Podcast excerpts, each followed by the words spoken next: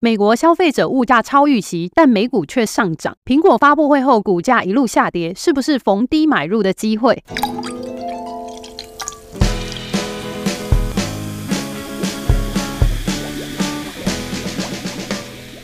各位投资韭菜，你们好，欢迎收听周三居酒屋，我是 Cindy。上周最重要的几件财经大事，首先是美国公布八月份的 CPI 数据，接着呢就是欧洲央行利率决议，意外的加息了一码。个股财报则是要跟大家分享甲骨文还有 Adobe。两个 AI 软体公司财报之后，股价都大跌了。还有苹果发布会之后，苹果的股价一路下跌，是不是提供给我们一个逢低买入的机会呢？节目开始前，还是要提醒各位注意交易的风险。本节目仅提供一般建议，并未考量到您的财务规划。在交易之前，请务必充分了解你所涉及的风险。那我们就开始今天的节目吧。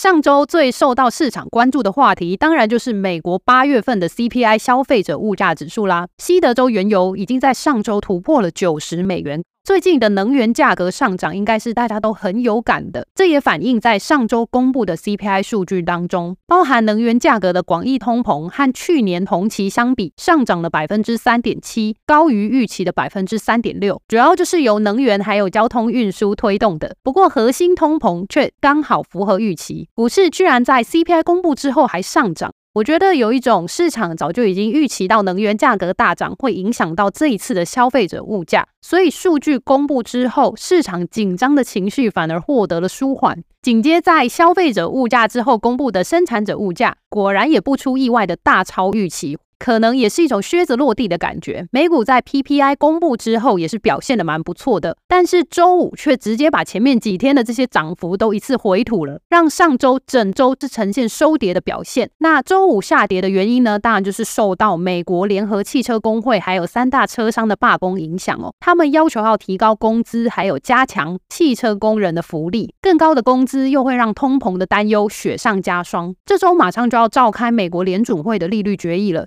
虽然几乎可以说就是已经确定是不加息了，不过还是要观察会议之后公布的经济预测。联准会官员对年底的通膨还有经济成长率的预估，美股三大指数早就已经把不加息的预期纳入在价格里面了。会再去造成美股价格波动甚至向下的，可能就是官员去上调年底的通膨预期，或者是下调整年的经济成长率。除了美国的经济数据啊，我们再把目光移到欧洲。在上周的节目里面就有提到，目前欧洲尤其是德国的制造业 PMI 非常的疲弱，所以欧洲央行很有可能在这一次九月份的会议会选择不加息。不过上周的决议却是让人出乎意料的加息一码。但我觉得更让人意外的就是，欧洲央行升息一码之后，欧元却不涨，反而下跌了。这是因为欧洲央行在会议之后声明，这一次呢，可能就是本轮升息周期的最后一次加息了。认为目前的这个利率啊，已经升到足够去带来限制性效果的区间。接下来呢，就是维持着高利率，然后观察带来的紧缩效果。欧洲央行还下调到年底欧洲的经济成长率，而且上调年底的通膨预期。这次意外升息一码的原因啊，就是因为最近能源价格高涨，预期年底的通膨还会维持在一个更高的水准。但是看看这时候的美国，虽然本周的利率决议几乎是百分之百不升息，但却还有可能在十一月或是十二月的利率决议去加息一码，所以资金呢就是更倾向。去往美元靠拢，就造成欧元对美元汇率的下跌。所以目前呢，欧元对美元相对是比较弱势的。除非本周美国的利率决议之后，联准会对于未来的通膨或是升息的路径有大幅的转向，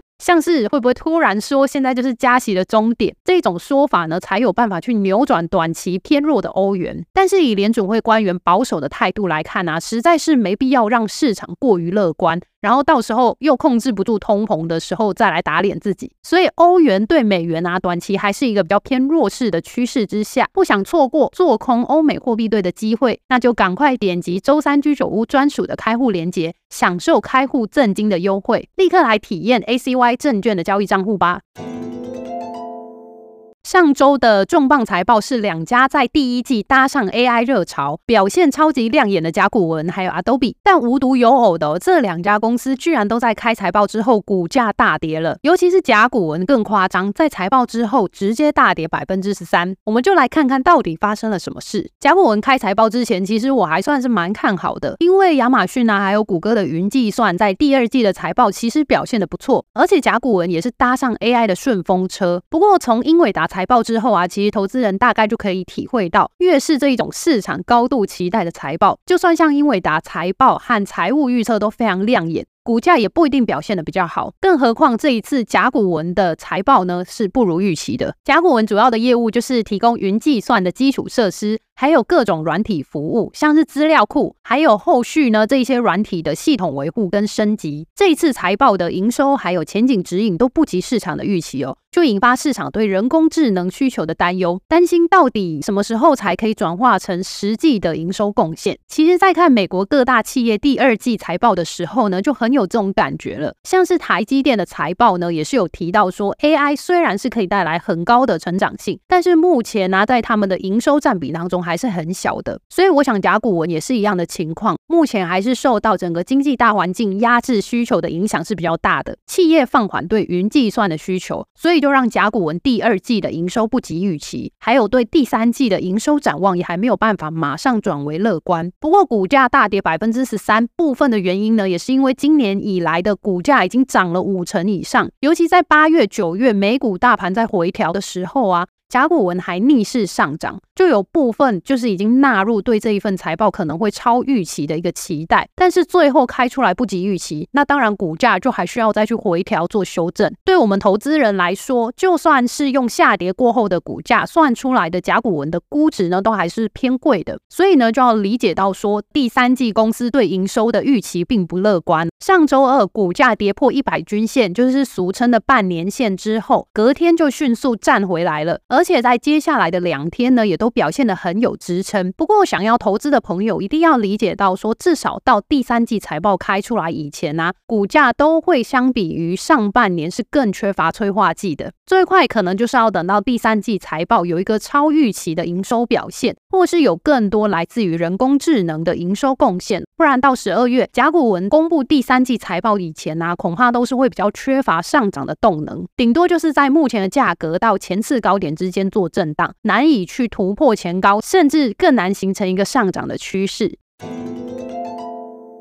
跟甲骨文相比之下阿东比的财报呢，则是优于预期。但是股价表现呢、却不是很强劲，诶，还在上周五财报公布之后下跌了百分之四，所以我们就来详细看看一下它的基本面是不是有发生什么变化。Adobe 主要的业务可以分成三块，首先是以影音设计软体为主的创意云，还有以商业分析为主的体验云，还有最后呢，就是提供线上文件签署服务的文件云。这三个业务当中最受到瞩目的，当然就是创意云，因为本来 Adobe 就是影音和图像创作的霸主，现在又结合了人工智能的应用。公司在三月份推出了萤火虫这个 AI 生成式图像应用，只要透过文字就可以生成你想要的图像。这一项服务吸引了各地的人们来使用，目前已经生成了超过二十亿张的图像。而且也吸引了很多大型客户，包含亚马逊也来使用 Adobe 的创意云。公司宣布要从十一月开始涨价，涨价后之后几季的这个财报啊，我们就要特别去留意说，客户呢是不是有转而去使用其他竞争对手的服务。或是减少在 Adobe 购买服务的金额，相较于营收的成长，Adobe 获利的表现是更为亮眼的，也代表说公司的毛利还有利润都是有所提升。对于下一季的展望也保持比较乐观的态度，所以整份财报看起来其实没有太大的问题，还是挺乐观的。但是财报之后股价下跌的原因，我觉得应该也跟甲骨文的情况比较像。一方面呢，就是股价从年初到现在一度有涨到七成以上，即使最近的修正，股价还是有年。年至今六成以上的涨幅，如果公司不能给出更明确的成长前景，只是维持以往的成长速度，那对于想要继续维持高股价而言，就会是一个很大的挑战。另一方面呢，就是对于 AI 到底能够为 Adobe 带来多少贡献的质疑哟，尤其是推出新产品萤火虫，一开始呢就是要先吸引大量的新用户，接着才可以让营收转趋稳定。所以目前呢，管理层对下一季营收的预估当中，来自 AI 贡献的占比并不高。也就造成了 Adobe 长期基本面绝对是没问题，但是短期的这个不确定性仍然是比较高的。以估值的角度来说，目前的股价还算合理。上周五财报之后的修正啊，股价暂时也是有撑在六十均线，也就是俗称季线的上方。有兴趣想要投资的朋友，可以关注接下来的走势是不是能够在季线的位置获得支撑，那就能提供一个价格合理而且又不失动能的入场机会。上周很重要的个股消息，当然就是苹果的发表会。这次的 iPhone 十五大改款，不知道大家有没有半夜爬起来听它的发表会呢？我自己是没有啦，因为我暂时还没有想要换手机。而且在发布会之前呢、大概也都知道这一次会有哪些亮点了。也因为这一次的 iPhone 十五号称大改款，市场原本预期苹果会有亮眼的出货量。不过呢，最近却是面临到重重的挑战。首先是华为在八月底的时候推出的旗舰手机 Mate 六十 Pro，它是搭载了中芯的半导体七纳米制程。不过虽然这一次中芯国际呢，就是能够突破封锁，做出了七纳米的晶片，但是以他们目前的这个设备啊，如果还要继续去做出突破的。三纳米或是五纳米的技术呢，绝对会很困难。就算真的做出来的话呢，良率也不高。所以我觉得短期对于台积电或是对于苹果的影响应该都不大。那苹果面临的另外一个威胁呢，就是中国政府宣布某一些企业禁止在工作场合使用苹果的手机。不过上周四官方又出面去否认这个消息。总之，苹果股王的地位肯定会面临到很多消息面的挑战。就连过往发表会过后，股价的表现也是困难重重。观察过去五年苹果股价表现啊。通常在发表会当天，还有一周之内的股价都会呈现下跌。不过，接着在一个月、三个月到六个月之后呢，股价就可以看到明显的上涨。甚至六个月之后，股价的涨幅是可以达到百分之十二。我想这就是随着苹果推出的新手机业绩，还有财报都陆续公布，显示出不错的销售业绩。再来从技术面的角度来说啊，今年苹果的股价在发布会以前其实就已经开始下跌了，甚至这个跌幅呢还一度跌破了半年线一百均线的支撑。上周五是第二次回测到一百七十到一百七十五美元的这个关键支撑哦。如果这一次呢还是能够不跌破这个关键价格，股价再次站回到半年线上方的话，或许就提供给我们潜在的入场机会。